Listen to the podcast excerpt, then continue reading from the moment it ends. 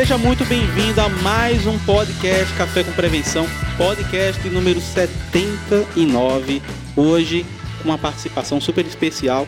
Hoje eu trouxe aqui um grande amigo, Getúlio Souza. Seja muito bem-vindo, meu amigo. Opa, Balbino, boa noite. É um prazer, uma satisfação estar aqui no Café com Prevenção com vocês. Que fantástico, cara. A satisfação é toda minha, tá?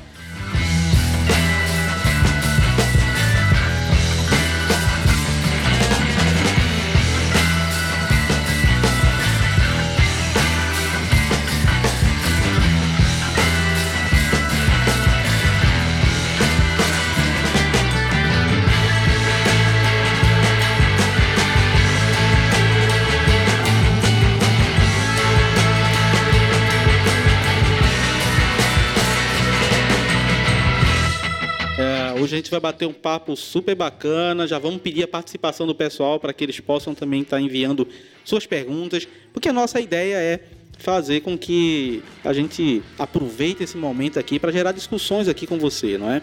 Então, gerar discussões, gerar bate-papo, enfim, aproveitar aqui esse momento. Então, quem está ouvindo esse podcast pelo Spotify, saiba que toda segunda-feira a gente grava ele ao vivo no YouTube. Então, é uma oportunidade. Então, toda segunda, às 8h30, estamos gravando podcast ao vivo.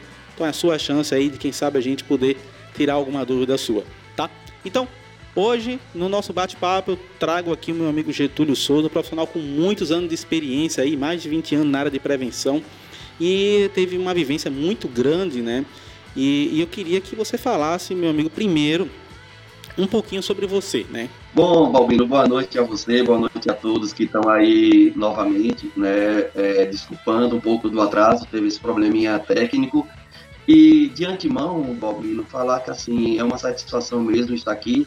E estou muito feliz de ter essa oportunidade, né? De hoje a gente ter as redes sociais e levar para mais pessoas informações né, sobre prevenção de perdas no varejo, é, o varejo alimentício, principalmente, e que antigamente a gente não tinha né, essa ferramenta hoje para a gente difundir uma informação tão importante. E hoje está aqui, então estou muito feliz mesmo, é uma satisfação. É, tenho mais de, mais de 20 anos que é, Deus me colocou, parece que foi colocando, colocando, colocando para ir para o varejo, né, para ir para a prevenção de perdas. Parece que a, a, o tempo, as circunstâncias foi colocando para trabalhar de prevenção começando desde a operação de loja, de supermercado, e hoje contribuindo e ajudando para o sucesso de vários negócios né, varejistas, levando a informação da, da prevenção. Eu costumo dizer, Balbino, que por mais experiência que a gente tem, a gente aprende a cada momento, né? Cada vivência, cada experiência que a gente está é, dentro de um supermercado, dentro de uma loja, a gente sempre aprende, cada bate-papo, então aprendiz contínuo, para estar aprendendo e, e dividindo experiência e informações. É verdade, eu concordo totalmente com você, meu amigo, concordo. E pegando aí um pouquinho desse gancho, dessa sua experiência que você tem, né? Você teve aí uma, uma grande vivência dentro do, do Casas Sendas, né? E eu queria que você falasse um pouco, né? Como funcionava a prevenção nos sendas e qual era a estrutura que existia na época, né? Qual era a estrutura que existia de prevenção de perdas? É, fala um pouquinho sobre, sobre isso. É, Bobino foi uma experiência assim bacana e, e, eu tive a oportunidade, né? Foi algo que caiu para mim passar por essa por essa experiência. Eu trabalhava, eu comecei no Pão de Açúcar em 2003 na bandeira ABC Barateiro na, no norte fluminense, certo? Peguei ainda ali região dos lagos e depois em Campos. Muita gente aqui da nossa região, aqui da Bahia, vai para aquela região do Rio para trabalhar no petróleo, ele vai em busca de trabalhar no petróleo. E acabei entrando, foi no mundo do supermercado e estou aqui até hoje.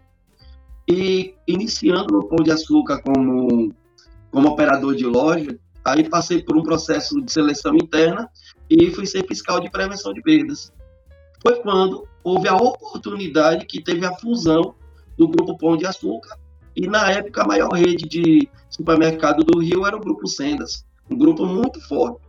Né? E o Pão de Açúcar, na época, era, era a maior empresa varejista da América Latina.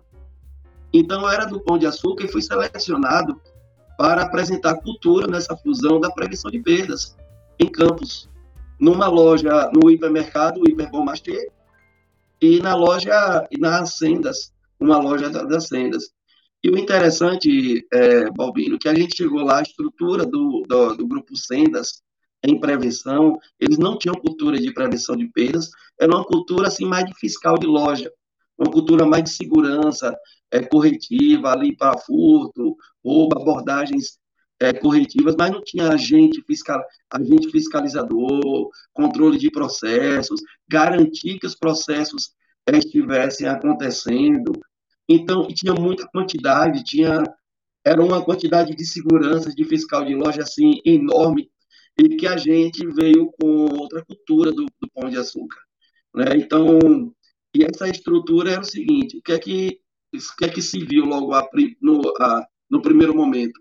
Ora, com um grupo maior de fiscal de loja no grupo Sendas, bem maior do que a gente do Pão de Açúcar e, e, e com resultados piores para eles. Ora, como é que tem uma quantidade maior de, de fiscais de salão, de fiscais de salão, e a gente chega com cultura de prevenção com quantidade menor, porque a cultura de prevenção não é o fiscal de prevenção que executa.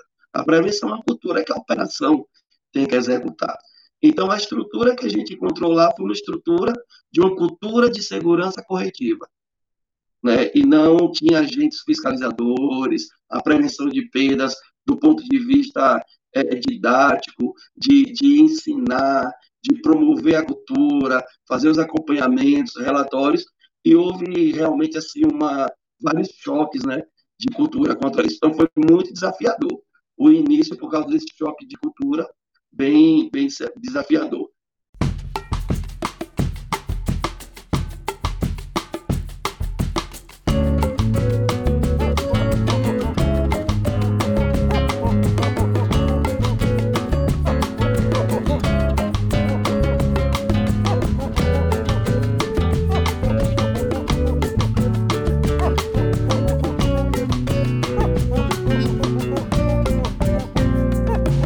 E eu queria aproveitar e perguntar para você, né, como foi essa fusão, como foi esse momento ali em que o, o Grupo Pão de Açúcar, né, adquiriu né, a, a, os Sendas e, e, como foi essa mudança aí que você pôde participar, porque a gente tem uma, uma, o que você acabou de falar aí com relação à cultura da empresa que muitas das vezes não, era muito de proteção de ativo realmente, muitas das vezes patrimônio, na verdade. Como foi essa virada de chave? Fala um pouco sobre isso. É interessante, Balbino, que quando veio chegando a informação depois da fusão concretizada, né, aí quando chegou a informação e a seleção de quem iria é, é, aplicar a cultura, e quando fui selecionado, eu já percebi logo o desafio. Ora, eu estarei saindo da execução de prevenção de ser um fiscal de prevenção e ter a missão de, além de fazer, ter que passar adiante. E aí a gente chegou lá e entender logo a, a, a cultura. Aí o interessante é que tem uma história bem bacana, é que quando a gente foi fazendo a, a análise do quadro de, de fiscais de salão, trazendo para fiscais de prevenção, né? Isso foi diminuindo o quadro e começou assim os funcionários, o pessoal da operação, gerentes, falar assim, como é que apenas é, é, é, dois plantonistas de fiscal, dois plantonistas de fiscal de prevenção vai conseguir inibir tanto furto? Vão levar a loja. A gente fazia um controle de, de validade, a gente chamava de relatório proativo, né? Se antecipar para os produtos não não vencerem, e isso o gerente lá da, da, do grupo, da loja do, da, do grupo Sendas, ele estranhava a gente fazer o controle, auditoria de validade. Ele falava assim, o que é que esse cara, a loja, estão roubando a loja e ele está olhando validade. Aí quando a gente fazia... Aí a gente começou a, a, a disseminar essa cultura, fazendo a conscientização, desde o gerente, a operação, que a prevenção de perdas é, que eu chamo de vírus do bem, que tem que circular em todos os setores da loja, a prevenção de, a, a prevenção de perdas, quem faz é a operação, é quem executa. quem recebe a mercadoria na portaria de recebimento, quem dá entrada, quem, quem dá entrada e saída no sistema nas movimentações de estoque, é quem está ali operando na reposição, é quem está operando os checkouts, quem executa as ações é a operação. Então, o primeiro trabalho foi fazer essa conscientização e que o fiscal de prevenção ele é um agente fiscalizador de que os processos, uma vez passado, treinado, as normas, os procedimentos, estejam sendo executados. Então, assim, aí é, é, quando a gente fazia um relatório que passava para o gerente, e funcionário que falava assim, chamava o fiscal de prevenção, olha, aquele cliente que acabou de entrar, ele costuma aqui roubar, e ele procurava a gente. E quando tinha algum furto, aí falava assim, ó, oh, estão furtando, e o fiscal de prevenção nem olha, nem está vendo. Há o choque de cultura, de entendimento, que o trabalho ele é preventivo e a operação, por ter um número maior, o número maior dentro de uma loja é da operação. Então, as ações que executa é a operação. Então, a gente teve esse, esses desafios, né? Algum, muita, assim, muita, muita troca de feedback, muita conscientização.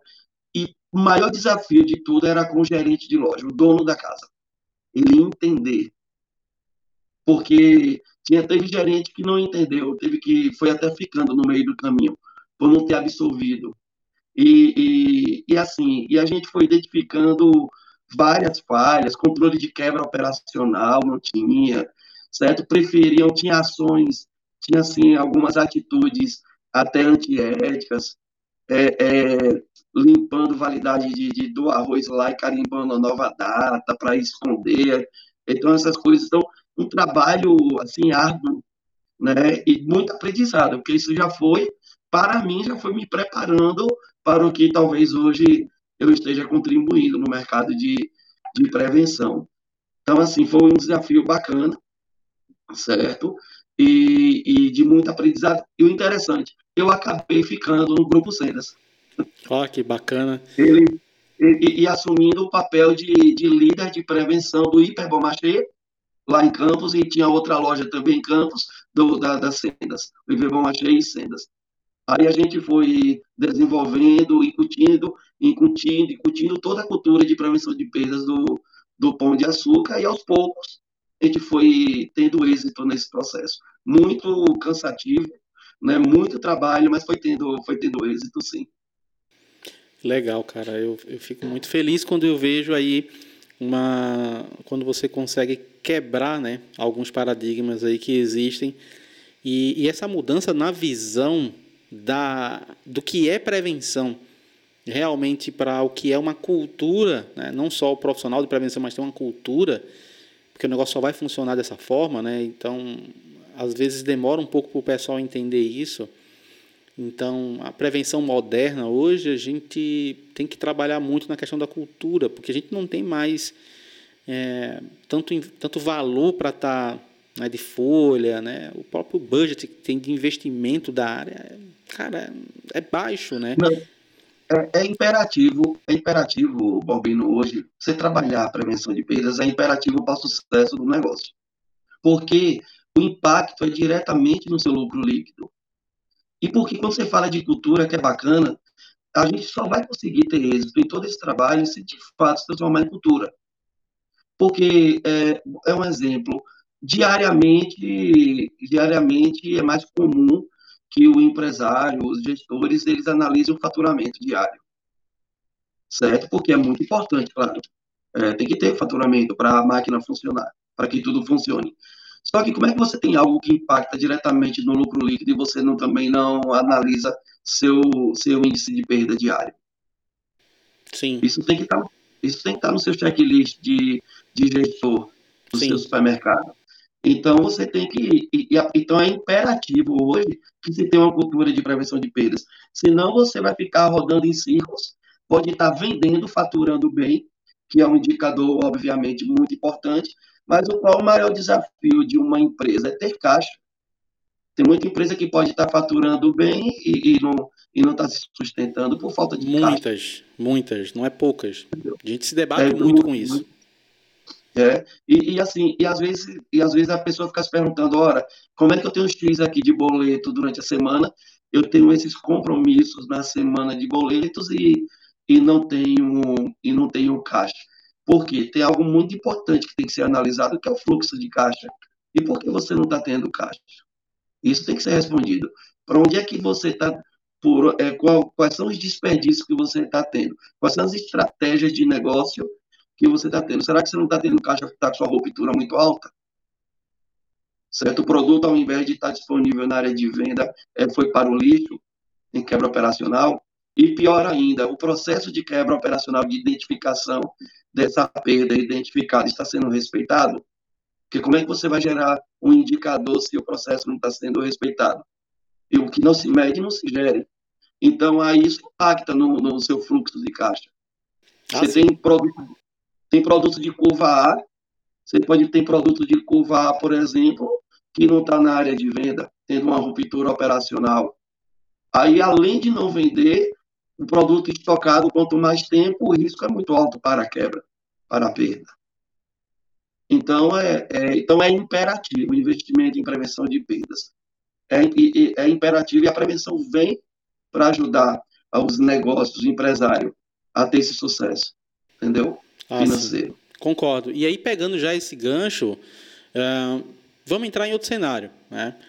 Uh, não é fácil você demonstrar a importância da área de prevenção para o pequeno e médio varejista, principalmente no pequeno varejista. Médio já vem virando um pouco a chave, mas a realidade é que a gente está muito distante. Isso gera muitas oportunidades? Gera, sem sombra de dúvidas. Mas isso também gera algumas dificuldades. Tá? Eu falo muito para o pessoal que a gente tem uma, uma dificuldade na formação de profissionais na área de prevenção. A gente está tendo uma, uma demanda, por exemplo, recentemente agora, eu estava buscando dois gestores né, de prevenção e, cara, foi difícil para conseguir encontrar. Por quê? Porque a gente não tem profissionais é, no mercado e esses que estão formando agora, muitas das vezes ele não tem aquela visão que a gente precisa mais estratégica de negócio, né? Às vezes você chega na empresa, você ainda não tem um conhecimento macro do negócio, de como funciona, do que é o varejo alimentar, das dificuldades que tem, enfim, de tudo isso. E você quer chegar numa empresa e quer implantar um processo. Né? E digamos que você implantar algo que você nunca, nunca implantou, que nunca desenvolveu, é um pouco difícil, tá? Então não é algo muito simples. E nisso, isso que você falou aí é importante e boa parte dos varejistas de médio e pequeno porte ainda não, não viraram essa chave. Na cabeça deles, parece que, que a prevenção é algo que não é relevante ainda para o negócio dele ou é algo muito distante. Tá? Então, às vezes dá um tiro errado, né? contrata um profissional que não tem o know-how específico e fica frustrado na área, que é esse outro problema que a gente tem que quebrar outro paradigma pior ainda, né? Que é o cara que ficou frustrado ao começar a investir na prevenção e não deu certo e ele vai dizer que aquilo não funciona. Então, vamos falar um pouco sobre esse cenário. É, inserindo, claro, também dentro do Nordeste. Vamos colocar, inclusive, dentro do Nordeste para dificultar um pouco mais. É, como você enxerga o cenário dentro dessa região nos pequenos e médios varejistas? É, eu fico muito feliz é, de falar sobre os, os PMEs, né, os pequenos e médios empresários, as pequenas e médias empresas, no, porque foi uma, uma área também que eu, eu me especializei e, e, há muitos anos eu trabalho com os PMEs porque justamente vem da oportunidade. Ora, se é, há, há cerca de 18 anos aqui no, na nossa região aqui da Bahia, do interior da Bahia, aqui na região de Alagoinhas, que é uma região é, é, muito, muito empreendedora para supermercado, certo? Uma região é, é, que próxima à Feira de Santana, uma região metropolitana hoje, próxima a Salvador. Então, o espírito empreendedor, assim, é visível. Muitas, muitos supermercados, mercados. E, e o, o desafio, Balbino, justamente é esse. Por quê? Eles, eles sabem que tem um prejuízo, eles sabem o que está acontecendo. Aí quando eles, quando eles pegam, descobrem até que tem uma, uma ferramenta chamada prevenção de perdas, porque a informação chegou a eles, muitas vezes fazem de forma errada, de forma equivocada. Ah, vou contratar um fiscal de prevenção. Primeiro, qual fiscal de prevenção? Com qual qualificação? Qual, qual a experiência com a bagagem? E mesmo que tivesse, contratar um fiscal de prevenção, ele não vai montar o departamento para você. Ele não tem a qualificação de montar o departamento para você. Aí você, ao invés de querer resolver um problema, vai estar tá criando outro. Como você mesmo falou, e tem como desdobramento uma frustração. Então, o caminho, ele não tem que ser isso. O caminho, ele tem que ser, que é um desafio. Primeiro é o seguinte, é entender a necessidade e os benefícios que isso vai lhe trazer. E antes de pensar no departamento de prevenção, pense na sua na curacidade do seu estoque. Pense nas ações de prevenção de perdas e que nem sempre requer um investimento alto. Ora, um procedimento de controle de suas movimentações, pega um produto que você vai usar internamente da sua loja, tem que ter o processo de baixa no sistema apropriado. Isso é um procedimento simples. É, seu produto está impróprio para a venda, para o consumo, ele tem que ter um destino para que seja lançado e seja dado baixa em quebra operacional. Isso é um processo simples. Na sua portaria de recebimento, tem um checklist de ações de prevenção. A conferência está sendo cega, a qualidade do produto está dentro do aceitável, do que você definiu como é uma linha de qualidade para a sua empresa, certo? Identifique os produtos que são mais furtados, os produtos de alto risco. Se a sua loja é na beira de uma praia, você tem que cuidar do seu protetor solar, ele é muito furtado. Então, é um investimento num CFTV, ou seja, antes de ter um departamento, tem ações que o pequeno e o médio varejista ele já pode aplicar. Aí, se ele perceber que tem uma necessidade de montar um departamento, eu sempre digo, montar um departamento não é você ter uma estrutura organizacional de diretor, é, é, supervisor, gerente regional, não. É, se adapta ao departamento ao tamanho do seu negócio. Você pode ter um departamento de prevenção com um profissional que vai trabalhar diretamente com o dono, com, com o diretor. Entendeu, Bobino? Então, assim, o, o desafio é que esse, esse empresário, varejista, ele, ele saiba dessa necessidade que ele saiba, que ele sabe, e saber como executar isso. Procurar um profissional com a bagagem, com a vivência, tem que começar a pesquisar, a internet está aí, verificar quais são as ações de prevenção que eu posso ter na portaria de recebimento. Quais são as ações de prevenção que eu posso ter no meio de loja? Quais são as ações de prevenção que eu posso ter na frente de caixa? E isso tem inteligência por trás. Você só implanta ações de prevenção ou um departamento primeiro na entrada do seu produto. Como é que você vai garantir a saída do produto se você não garante a entrada, primeiramente? Tem que entender as suas movimentações. Então, é, é você tem que ter um planejamento estratégico em prevenção de perdas para você, você montar. E, assim, e entender, Valbino, que entender o impacto. Quando eu chego para alguns clientes, a gente analisa muito o nível de gestão, de entendimento, nível é, de entendimento de gestão, para a gente conseguir aplicar as melhores ferramentas numa linguagem simples, clara. Não adianta eu chegar, eu, é, não adianta chegar para um, uma loja, uma empresa menor e ficar usando alguns termos técnicos que ninguém vai entender. Aí tem que ser uma abordagem muito simples e clara é dizer assim, olha só, se você não cuidar, se, se você tem um faturamento de, se você tem um faturamento de 300 mil, certo? Você pode estar tendo uma perda de 15 mil por mês, se você não trabalha em prevenção de perdas.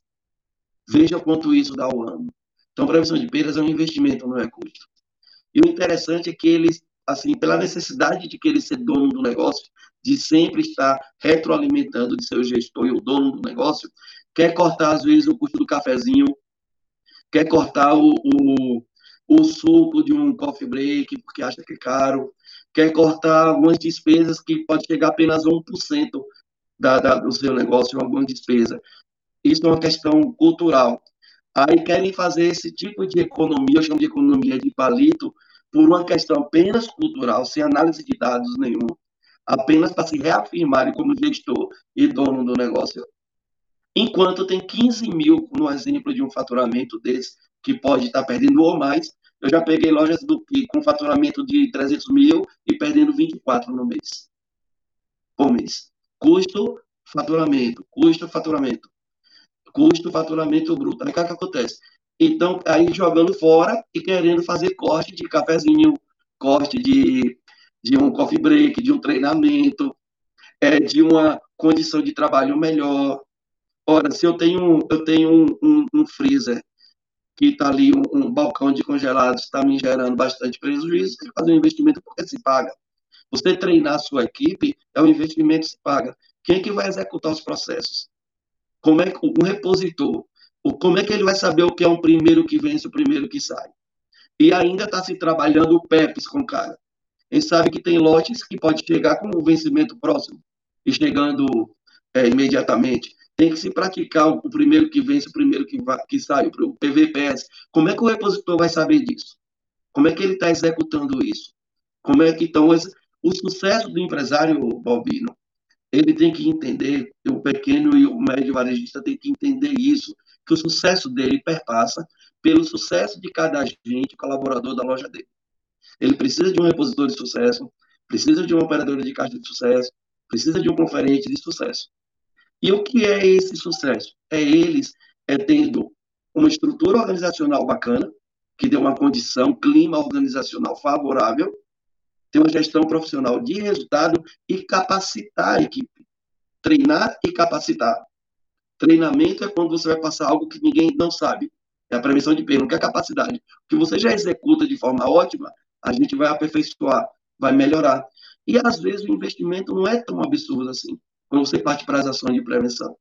É mais conhecimento e, e ter um método inteligente de aplicar, de criar, certo? E capacitar a equipe operadora de caixa. Como o checkout é uma área de alto risco, é ali onde se fecha o negócio, entendeu? Toda, eu chamo que é o checkmate do supermercado. Toda experiência, você pode ter a melhor experiência de compra no meio de loja, dentro de loja. Se não tiver na hora do checkout, jogou tudo por água abaixo. E ali pode estar tendo é, um monte de problemas. Como é que está o seu sistema? Está parametrizado de não multiplicar ali, fazer aquela venda multiplicando que pode ter risco alto? A operadora está se levantando na hora do atendimento, que além de prestar um atendimento de excelência, consegue ter uma visão estratégica do carrinho, algum produto passando por baixo, ela está treinada a não jogar ninguém por aparência? Que é, quantas vezes, quantos casos é, eu peguei de uma dona de casa bem vestida com o bebê no carrinho, o carrinho no bebê e os produtos embaixo do bebê? Então, é não é, é, então ela então a pessoa só vai conseguir fazer uma abordagem se ela estiver preparada primeiro para identificar os sinais os sinais suspeitos, seja no produto, seja no comportamento. Identificou os sinais suspeitos, a segunda parte. Como fazer essa abordagem preventiva?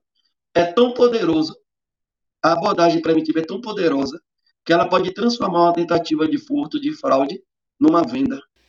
E, e aí, pegando essa, essa questão, é um, acho que é um ponto importante a gente relatar aqui.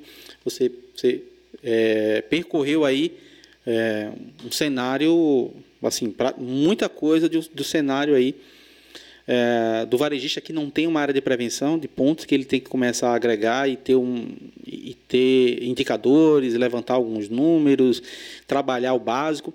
E, e um ponto que a gente sempre volta a falar é sobre a gestão de estoque. E, e, algo que eu falo há muitos anos e é, é, a realidade. A gente não tem uma prevenção de perdas sem ter uma gestão de estoque eficiente. Então, todo o trabalho de prevenção tem que começar na gestão de estoque. Então, é justamente pegando esse seu gancho aí, é cuidar da como está a curata dos estoques, como está a precisão lá no recebimento de mercadorias, como estão tá as movimentações internas, como está essa questão do PVPS. Então, o que é que você tem hoje e o que é que está sendo aplicado, o que é que está no papel, o que é que está realmente sendo aplicado. Então, tudo isso que você falou é justamente e bate muito no ponto de gestão de estoque. Então, essa questão de você ter uma eficiente gestão de estoque para dar lastro para uma área de prevenção e a prevenção atuar na gestão de estoque é fundamental. É o que mais contribui para a perda. E assim, a prevenção de perdas, ela começou, hoje, a prevenção de perdas assumiu um papel até mais estratégico dentro da, da, da organização. Hoje se trabalha a perda ampliada, Hoje, hoje se trabalha se um, um colaborador estiver sendo improdutivo por alguma coisa, hoje a prevenção de perdas já está trabalhando, está em cima disso. Só que a gestão de estoque é um clássico E é o que mais gera a, perda, porque justamente é o seu ativo que você faz o investimento para comercializar. E o, e o estoque de supermercado é um estoque vivo. Nesse exato momento aqui, a gente conversando aqui, tendo esse bate-papo bacana, está acontecendo N coisas dentro da loja. Está se vendendo, se furtando, se quebrando. Então, a gestão de, a gestão de estoque ela tem que ter os procedimentos, os processos, e tem que ser checado. Tem que ser checado. Como é que você vai aferir o seu nível de eficiência do seu estoque se você não faz um inventário? Que é, é, e outra coisa que eu acho interessante, Balbino, que é, é muito bacana, que quando eu vou ter um primeiro bate-papo assim com alguns supermercadistas, eu pergunto é, como é que está a sua perda? A pessoa fala assim, rapaz, eu estou perdendo muito. Perdendo quanto? Não, eu não sei não, mas eu sei que eu estou perdendo muito. É, a, você tem que checar o, a, o seu estoque. A acurácia, a, a, acurácia do seu estoque, você só vai saber que é, é checando Quanto mais se aproximar o, o, o seu estoque virtual, o seu estoque sistêmico com o físico, é o seu nível de acuracidade, porque e por que isso checa o seu nível de eficiência? Porque se os processos de toda a movimentação de estoque estiver sendo respeitados e tendo um nível de eficiência certo, bacana, a tendência é que eles tenham que bater certo? Isso é matemática pura, não tem muita conversa, não. Se o meu estoque virtual está dizendo que eu tenho que ter é, mil unidades de, de leite de pó de uma determinada marca, eu tenho que ter isso no físico. Se eu não tiver, é porque alguma anomalia aconteceu, houve, seja não identificada ou, ou seja identificada. E o interessante é que quando você não tem nenhum controle de quebra operacional, nem só a movimentação, que é aquela perda identificada, você não tem um processo ali consistente, a sua quebra operacional se transforma numa perda não identificada. Aí até o remédio vai ser aplicado errado. E essa questão bate justamente no ponto que, que eu queria levantar aqui agora, mas é, um, uma coisa para vocês que estão acompanhando, você que está escutando esse podcast, e, e eu acho que é relevante, tá? Para vocês tratarem enfim, levantar essa bandeira. Não tem como saber a sua perda enquanto você não faz um inventário. Tudo é achismo. Enquanto você não realizar um inventário, você não sabe o quanto está perdendo. Todo o resto é achismo. Todo o resto. Então, muitas das vezes você acredita que está perdendo muito porque está controlando a tua quebra, ou só, como o Getúlio falou aí, ah, eu acho que eu estou quebrando muito porque eu acho que estou quebrando muito. É achismo. E a gente, prevenção não trabalha com achismo. Então, se você é profissional de prevenção, na tua empresa não faz inventário, dá um jeito de fazer, porque, assim, sinceramente, você não sabe e nem tem noção do quanto está perdendo. Então, teu indicador de perda não está furado, não funciona, porque tem que fazer. Como eu vou saber o quanto eu estou perdendo se eu não estou aferindo? Então, a perda, a perda, você tem que fazer o inventário para poder identificar realmente se, primeiro, se a tua quebra está sendo acompanhada da forma correta, saber se estão lançando tudo ou não, né? ou se estão deixando de passar, omitindo, porque o que, que vai fazer com que as pessoas lancem todas as quebras se eu não estou fazendo inventário? O inventário é a ferramenta de, de, de, de ver a acurácia e o nível de precisão das minhas movimentações. Se eu não estou fazendo isso, eu estou dando brecha para as pessoas não lançarem as quebras. Você só começa a ter um número real de quebra quando você começa a fazer inventário, porque o pessoal fala assim: ah, vão me pegar de todo jeito, então é melhor lançar isso na quebra mesmo, fazer o correto como está sendo pedido. Entendeu? Então, por mais que você tenha uma ação física e, e até ostensiva, mas não é 100%, até porque você tem um volume grande de perdas não identificadas quando não se faz inventário. E detalhe, é, perdas não é só furto avarias e produto vencido. Tá?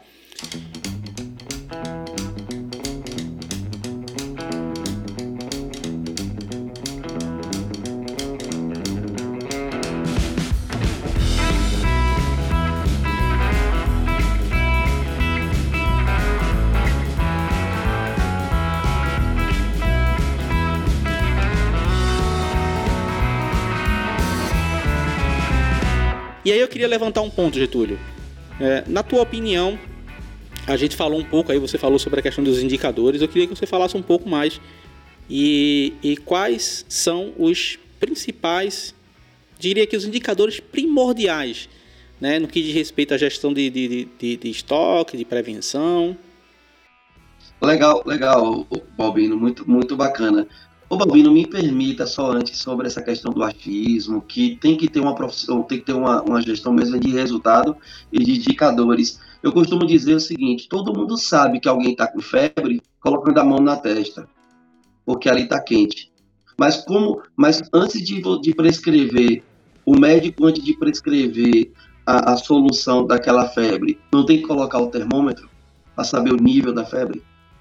Então não é, não é só colocar. Então eu faço essa analogia que é muito bacana, entendeu? Então você tem que saber o nível da sua febre para você saber a dosagem, qual remédio e qual a dosagem correta. Então, isso a gente traz para a gestão e na prevenção de perdas é a mesma coisa.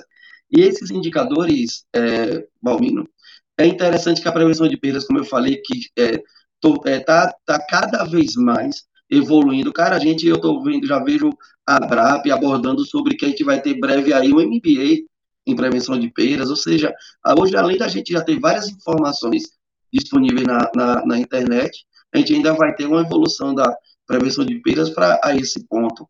Então, cada vez mais, é, a gestão ela tem que ser é, é, de resultado. E a prevenção de perdas ela tem um papel importante, porque já pensou se todas as ações, Balbino, de prevenção de perdas esteja acontecendo no nível de eficiência bacana e você não sabe formar o preço do seu produto? O que adiantou?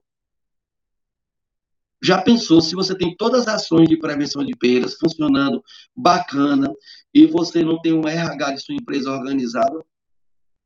tendo, não tem um clima organizacional bacana. Então, a prevenção de perdas está tomando, está tendo uma abrangência. Por isso que, assim, eu atendo algumas áreas, contribuindo, ajudando os nossos clientes a. E, e, e, e, em base de prevenção de perdas, que a base da prevenção de perdas, de forma clássica, é a gestão de estoque, pegar o seu ativo e tem que fazer com que ele tenha o ciclo natural dele até o fechamento de negócio no checkout, que esse é o objetivo o cliente sair satisfeito e fechando a torneira de onde está gerando prejuízo. Por isso que os indicadores, eles que vão te dar esse norte. Qual é a, qual é a dica que eu dou? Pega o seu DRE gerencial. Pegue seu DRE gerencial. Não é o contábil. Mas pega aquele gerencial. Cada linha daquele DRE, ele tem uma tratativa e tem um indicador que ali vai te dar algum recado. Ora, o DRE começa com seu faturamento. É um indicador que todo mundo. Aí Aí não tem, só troca, aí não tem, só troca de CNPJ, mas todo mundo olha a venda diária. O investimento até no aplicativo para o seu celular é para é olhar logo é faturamento diário. Aí depois, pronto. É, tem que continuar. Óbvio que o faturamento tem um papel esplendoroso para ter o, o, é, o, seu resultado. Se não vender, não funciona nada. Certo? Aí só que aí vem o seguinte: aí vem agora a, o seu, a sua margem de contribuição. Aí agora vai dizer se você está vendendo com qualidade. Agora eu começo a lhe dizer se é somente faturamento. Você está vendendo bem com a margem de contribuição batendo 22%. Está bem seu negócio? Não está. Aí vamos ver então como é que está seu CMV, que está contribuindo para essa margem de contribuição, seu custo da mercadoria vendida. Como é que está sua formação de preço? Você quer ter uma margem de 30%, está marcando com 30%? Achando que é a mesma coisa? Markup é diferente de margem. Então, primeiro indicador, faturamento, certo? O outro indicador, margem de contribuição, que é a margem bruta, certo? Outro indicador, ticket médio. O ticket médio, ele que lhe dá um, um resultado sem você precisar necessariamente investir em ampliar a loja. Se você fizer um trabalho de cross, um trabalho de um repositor vendedor, uma loja vendedora, você aumenta seu ticket médio. Ô Getúlio, você está falando de prevenção de perdas? Claro. Quanto mais eu tirar, desovar os meus produtos, respeitando o ciclo dele natural, eu estou diminuindo o risco de perdê-lo no meu estoque. Então, aí, ticket médio é, tem que, é um indicador que tem que ser trabalhado. E hoje, os sistemas, com suas inteligências cada vez é, é, é, é mais, mais rápida, é, é, sua inteligência artificial que está vindo agora aí com muita coisa bacana para ajudar, nos negócios, você tem isso na palma da mão. Então, faturamento é um indicador, ticket médio, sua margem de contribuição, sua margem bruta, sua margem bruta, você está faturando bem, com a margem de 22%, essa conta não vai bater, certo? Então, você já faz esse cruzamento. Aí vem outro, vem outro indicador, perda. Claro, se tem um impacto diretamente no seu lucro líquido, você tem que ter um indicador de perda. Na segunda ABRAP, é, houve um crescimento, da, da houve um, crescimento é, é, da última pesquisa para anterior nas perdas no varejo. O supermercado foi para 2,37. Gente, 2,37, essa pesquisa é feita, Bobino é, é, é, um dos profissionais que contribui muito para a BRAP, é, sabe muito bem, essa, isso é para empresas que já trabalham em prevenção. Eu, eu, por exemplo, eu tenho cases de eu pegar 12% de uma empresa com cinco lojas, faturando 3 milhões e 900 mil em 2005, faturando 3 milhões e 900 mil, com uma, uma, uma perda de 12%. Sabe o que significa isso? Por mês, viu? Significa 450 mil reais jogados no lixo por mês. Com o trabalho, Bobino, que nós fizemos, um trabalho árduo, de uma cultura horrível, foi na Bahia. Foi um grupo aqui na Bahia. Quando eu retornei do Rio, retornei do Pão de Açúcar, retornei do Pão de Açúcar, do Grupo Sendas, assumi esse desafio.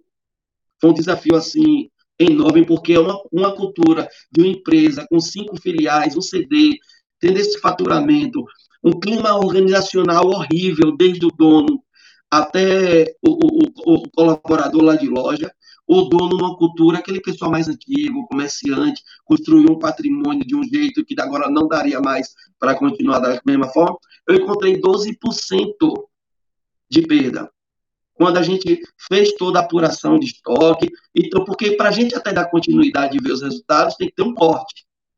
E esse corte, justamente, é você fazendo um, um, inventário geral e ali começar a fazer um trabalho de gestão por categoria dessas perdas, sempre filtrando, filtrando, aplicar os remédios. Conseguimos trazer para 2,5% em menos de seis meses dessa, dessa empresa.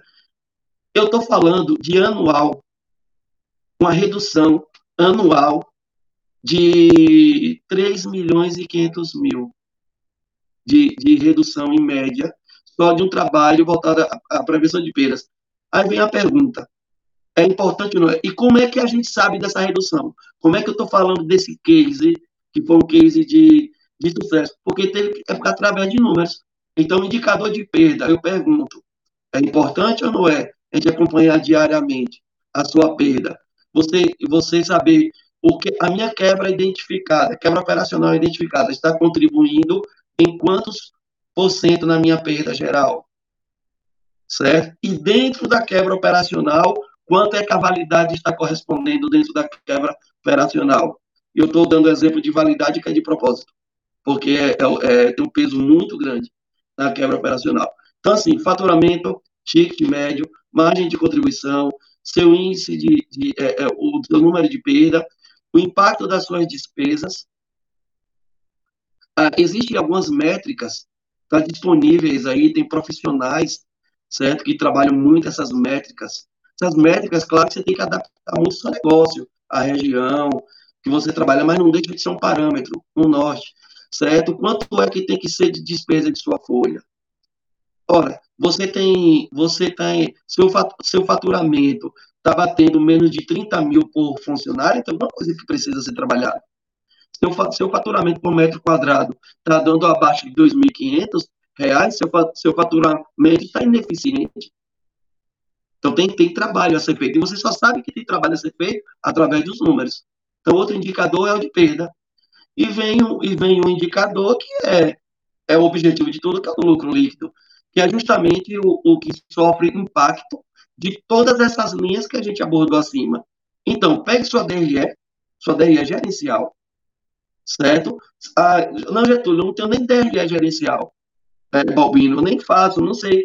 Faz, procura, é, veja um profissional que, que faça essa DRE para você, que te oriente, que lhe treine, fale da importância, pegue cada linha dessa da DRE, do faturamento até o lucro líquido e faça um plano de ação. um, em cada linha dessa para aumentar a sua eficiência. Gente, plano de ação, que a gente sempre fala que investimento, plano de ação é saber o que fazer, como fazer, quando fazer, quem vai fazer e quem vai conferir o processo para fazer que a coisa aconteça. Então, são, é claro que tem N indicadores, tem mais indicadores, mas por hora eu destaco esses, Balbinho. Entendeu? Isso. Que é o que eu acho assim, mais importantes, mais acessíveis. Boa. Entendeu? É, e, e assim, antes de eu abrir aqui, tem algumas perguntas que o pessoal colocou. Tem um ponto importante aí no que você falou, é que prevenção de perdas, eu, eu falo isso é, por experiência própria, e, e de ver muitos colegas também passar pela mesma coisa. Prevenção de perdas, ela é muito ruim em divulgar resultado. É muito ruim em marketing, ela é muito ruim em, se vender. Então, você, profissional de prevenção, tem que aprender a se vender mais, tá? Tem que aprender a demonstrar mais o quanto você está gerando de retorno para a empresa e ter sempre os números à mão. Né? Então você tem que passar isso o tempo todo, tem que ter uma gestão de indicadores bem transparente, utilizar de quadros de gestão à vista, ser muito lúdico na, na, na, na comunicação com o pessoal, fazer sempre reuniões para abordar isso aí, tudo que o Getúlio falou. Eu acho isso muito importante. Deixa eu pegar aqui uma pergunta que o Pedro colocou, meu amigo Pedro. É, como foi para Getúlio mudar a sua imagem de um profissional de ação repressora para preventiva? Boa pergunta aí. É, uma, uma, uma, uma pergunta assim, uma pergunta bacana. É, eu não cheguei, eu, eu consegui ainda pegar a, a cultura já da, da prevenção mesmo, do pão de açúcar. Eu não, eu não cheguei a, eu não cheguei a atuar né, com, com ação repressora. O importante que a gente passou foi, quando cheguei no grupo Sendas, que a gente sentiu esse impacto. Lá de, de, de, de entender, porque assim, as abordagens, ela tem que ser a abordagem mais inteligente, a abordagem preventiva. Ora, um exemplo prático bem bacana. Quando você identifica um sinal suspeito de um cliente no meio de loja, pegando um desodorante e colocando no bolso. Qualquer profissional, qualquer função dentro da loja, vai simplesmente pegar uma cestinha, de forma muito educada, vai oferecer essa cestinha a esse cliente, dizendo: Senhor, bom dia, não seria mais confortável que o senhor carregasse esse produto na, na cestinha no, no, ou no carrinho? Quer dizer, você é a forma mais inteligente e que você faz uma abordagem evitando vários riscos, riscos até legais da coisa ainda transformando uma tentativa de furto. Olha o recado que está se dando isso para dentro da cultura, o recado que está se dando isso para o fraudador, para aquela pessoa. Então, assim, é muito bacana a pergunta, bem, bem interessante, que, que essa que é o, o X da questão. Aquele, aquele, tem um ditado muito bacana, conhecido antigo, que prevenir é melhor que remediar. O remédio que é caro. Remediar que tem um dispêndio muito alto. Certo? Então, assim, então para mim foi uma foi foi um, um, foi assim, foi desafiador quando cheguei no grupo Sendas, porque lá de fato trabalhava muito a ostensividade, a questão de, de, de abordagem corretiva, certo? Até o perfil do agente de salão que eles chamavam lá, o perfil físico era diferente. Era levado muito em consideração é, pessoas com disposição física, sexo masculino, forte, malhado, certo? E a gente chegou com uma abordagem que uma, as, as melhores fiscais de prevenção que eu trabalhei foram mulheres. A, a prevenção trabalha com inteligência. A prevenção de perda trabalha com inteligência. Estou dizendo que é pecado você ter alguém com disposição física. É, é, não, de forma alguma, mas o segredo do, da, da, da, do sucesso na prevenção de perdas é trabalhar com prevenção mesmo. E a prevenção só vem com inteligência, com metodologia. É, isso mesmo. E a gente tem visto muitos avanços, né? Realmente, até mesmo na própria segurança, sendo uma gestão mais baseada em riscos e mais estratégica, né? Tem muita mudança também nisso aí. Ô, Balbinho, tem muitas seguranças, muitos vigilantes profissionais, certo? Que estão entrando em contato querendo tomar curso de de prevenção. Eu acho que é isso assim tão bacana, cara. Sim. Eu achei fenomenal essa isso é uma essa essa iniciativa, certo? De querer tomar cursos de, de, de prevenção, vigilantes profissionais de formação, seguranças profissionais de formação. Eu achei assim bacana, um casamento perfeito. É isso, é isso. É, o Givani também mandou uma pergunta, tá? Eu acho que essa aqui é bem direcionada para o atacarejo. Como a prevenção de perdas pode agregar valor no atacarejo? Olha aí que oportunidade. É, é, o interessante é que é o seguinte, o, o atacarejo, é, o atacarejo, é, ele tem uma, um índice de perda bem menor do que o, o, o varejo, do que os supermercados tradicionais, é bem, bem menor, porque o controle muito é de caixa, de lote. Então, assim, o que vem agregar é que, por exemplo, a perda no atacarejo, ela de forma alguma tem que bater 1%. Ela tem que estar tá batendo ali 0,8%, 0,7%. E, então, assim, e, as, e a metodologia, os processos, os conceitos, as práticas são quase que as mesmas, fazendo algumas adaptações. Né? O, é, o sistema, por exemplo, o sistema de gestão tem um sistema que tem que atender o atacarejo certo? Tem que o atacarejo trabalha geralmente tem que entender a, a formação de preço. Quando se trabalha ali na, na, na, nas gôndolas os dois preços, tem que entender essa inteligência de quem o que tem por trás nessa formação. Então, a prevenção de perdas ela é muito importante para o atacarejo. Então, é, então, tem algumas adaptações. Tudo que nós estamos falando aqui é quase muito parecido, só tem algumas adaptações. Certo? Em toda a sua logística dos produtos na, na, na loja. Entendeu? Mas é muito importante, eles são importantes. É isso aí, eu concordo.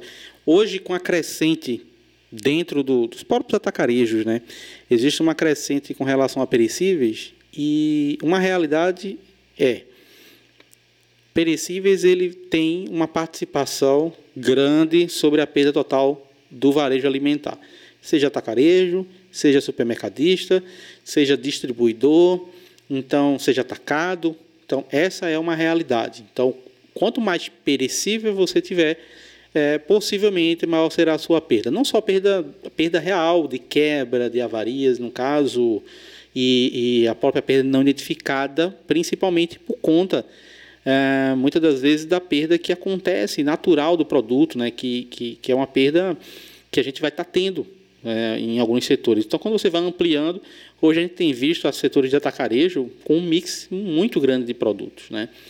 É, então, eu estou vendo uma realidade aí que antigamente os atacarejos trabalhavam com 8, 9 mil SKUs, a gente está encontrando loja com 13 mil SKUs, né? 12 mil SKUs. Coisa que não era comum no atacarejo, nem de perto.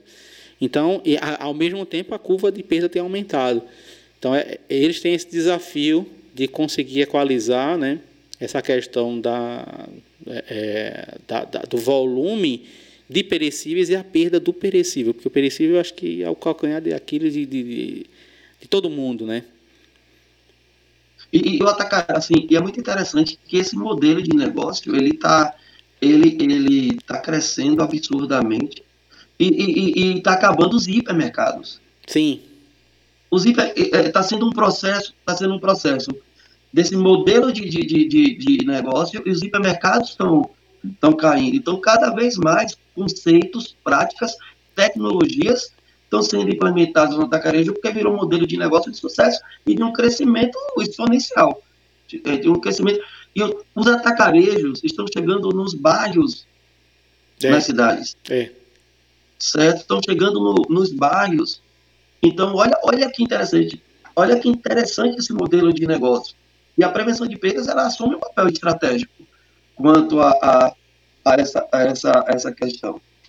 Entendeu? Sem sombra então, de dúvida. eu achei muito importante a pergunta, a pergunta que foi feita, Balbino, e você contribuiu bastante aí, que eu, eu acho de suma importância.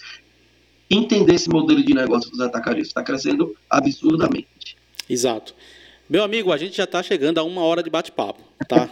e se deixar, a gente vai embora e o negócio não para aqui.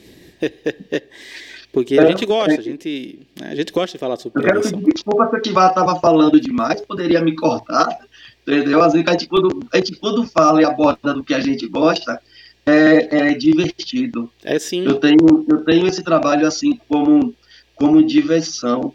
E quando eu vejo ainda que o propósito ele é atingido, quando eu vejo a evolução dos, dos supermercadistas, certo, da, da, dos clientes, amigos, que pô, os clientes se tornam amigos, Sim. certo? A gente quer ver o sucesso deles, que para mim a minha maior felicidade, meu maior sucesso é ver a evolução. Tanto assim, e para mim é primordial a educação, é a educação empresarial, certo? A, a, sem educação, a educação empresarial, a gente não consegue ter êxito. Então, então assim, a gente viraria a noite falando aqui sobre, sobre isso, Balbino, que você também é, é ter o prazer, é ter o brilho nos olhos quando falo também de prevenção. Então a gente viraria, e eu espero ter agregado em alguma informação, ter contribuído alguma coisa, certo? Através das perguntas aprendo muito também, certo? Às vezes uma pergunta a gente aqui não tem muito tempo de responder, é bom que depois a gente se aprofunda, fico à vontade de responder depois, para quem tiver interesse. Balbino já faz um trabalho espetacular de educação, de informação, utilizando as redes sociais. Então eu estou me divertindo, eu me divirto. É verdade, amigo. É verdade. A gente, a gente gosta do que a gente faz, a gente se diverte aí, né? E, e assim, agregou muito, tá? O intuito do podcast é a gente trazer a experiência de cada profissional que a gente vem trazendo, a experiência prática, eh, os desafios que ele enfrentou, tá?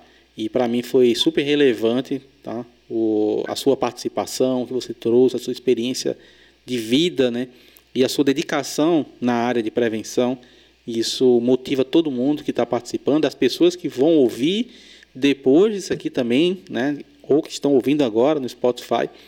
Então, é certeza que isso aqui vai agregar muito né? e vai ficar aí para o futuro, para as futuras gerações. Eu até brinco.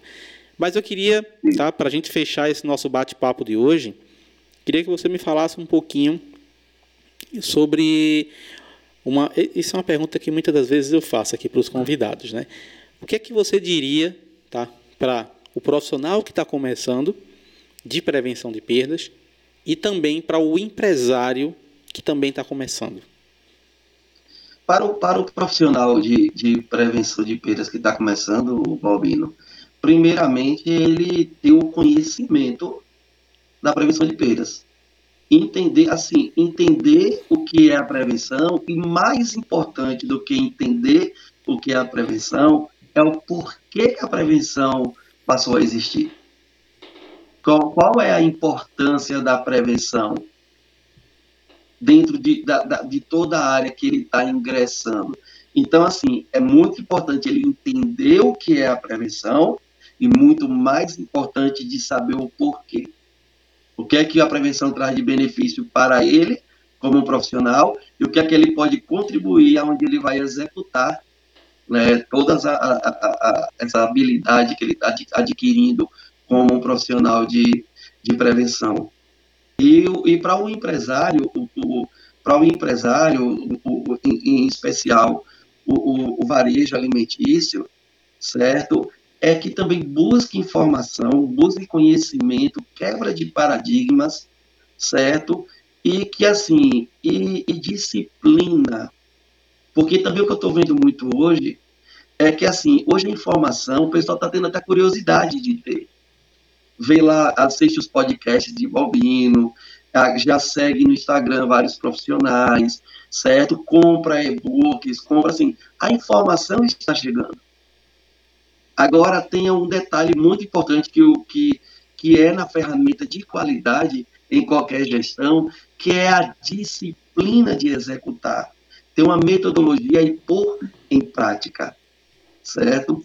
Você vai para uma visita técnica, tem lá um benchmark para ser feito, copia lá uma melhor prática que foi lhe passado. Quando você chegar em sua loja, faça.